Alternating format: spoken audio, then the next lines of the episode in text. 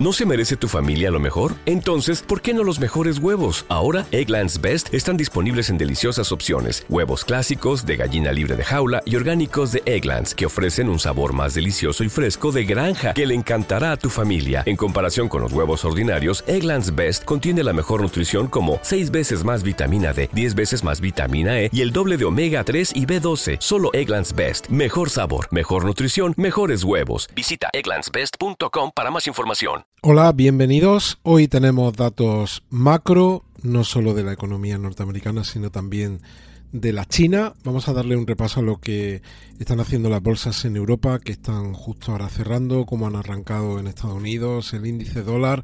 Hablaremos de juegos y blockchain le daremos una vuelta al gráfico de Bitcoin y veremos qué es lo que están haciendo las principales cripto del mercado. También un gráfico interesante que habla de una media móvil y de una ruptura por encima de una línea de tendencia. Lo analizamos todo. Venga, vamos allá. Hemos arrancado marzo.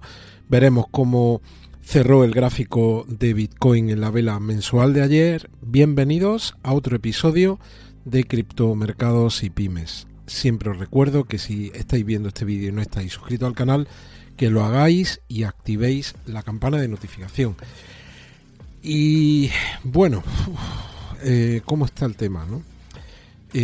hablando una conversación coloquial de cómo puede ser este año, que nadie lo sabe, el que os diga que sabe cómo va a ser este año os miente, y de eso hay unos cuantos que mienten mucho, porque nos están vendiendo o falsa esperanza o nos están vendiendo falsos apocalipsis. Ni una cosa ni la otra la sabemos con certeza. Podemos jugar con probabilidades. Hablando de cómo podría ser este año, comparaba en una conversación esta mañana 2018 con 2022, 2019 quizás con 2023 y 2020 con 2024. A nivel cripto, de momento está teniendo un comportamiento muy parecido. 2019 fue un poco el año de la desesperanza, porque después del año tan duro de 2018 estábamos esperando que el mercado tuviese un cambio significativo y ese cambio significativo tuvimos que esperar hasta la última parte del ejercicio 2020. Si es cierto, si es cierto que 2020 quedó totalmente condicionado quedó totalmente marcado por la declaración de los confinamientos en, marzo y por el inicio de toda la crisis a comienzo de año en China. Si no, el año con toda seguridad hubiese sido diferente.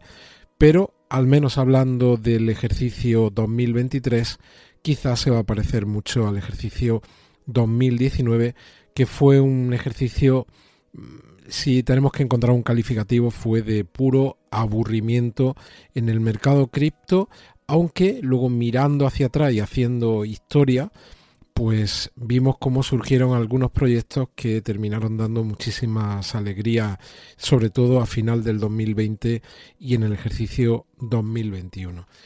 Esta es la primera reflexión. ¿Por qué os cuento esto? Porque ahora mismo tenemos mucha incertidumbre en el mercado y algunas variables que no vamos a tener claras hasta que vaya eh, transcurriendo todo este ejercicio.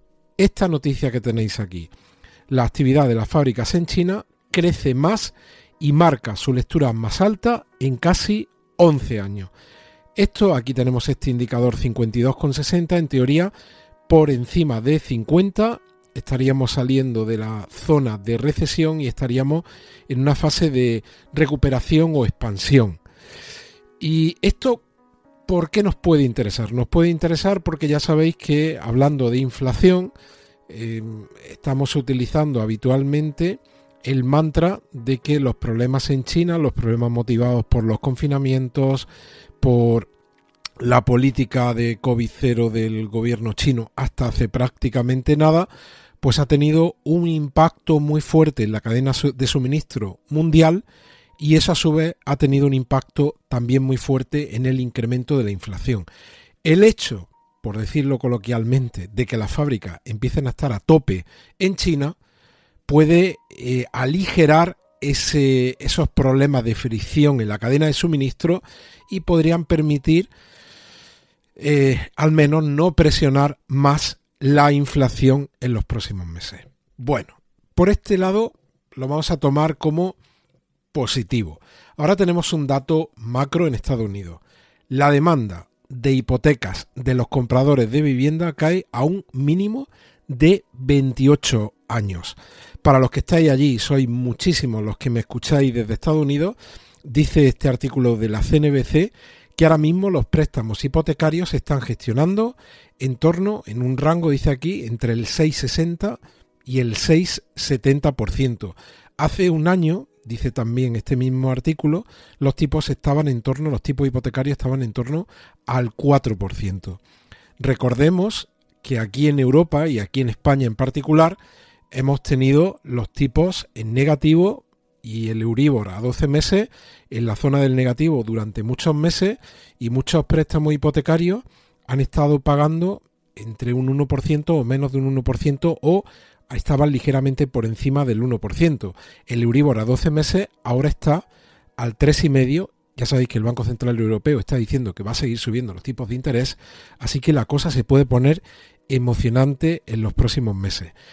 Esta noticia, que es una mala noticia, puede ser eh, puede tener una lectura positiva de cara a la siguiente reunión de la Fed. Positiva en el sentido de que esta, esta que estamos viendo aquí, sea una de las variables que algunos gobernadores de la Reserva Federal le hagan plantearse muy mucho el tema de las subidas de tipos de interés. Ahora mismo el mercado está dando por descontado que de la reunión del día 22 de marzo va a salir como mínimo una subida de 25 puntos básicos. Pero ojo, ojo, porque el otro día también traía un gráfico de la facilidad de crédito, no sé si era hace unos 4 o 5 días, cómo esa facilidad de crédito se está endureciendo en Estados Unidos. Veíamos la curva, la comparábamos con otros momentos anteriores, ha tenido un repunte, esa facilidad, traducido al repunte que os estoy diciendo, es una dificultad, se está poniendo más complicado acceder al crédito.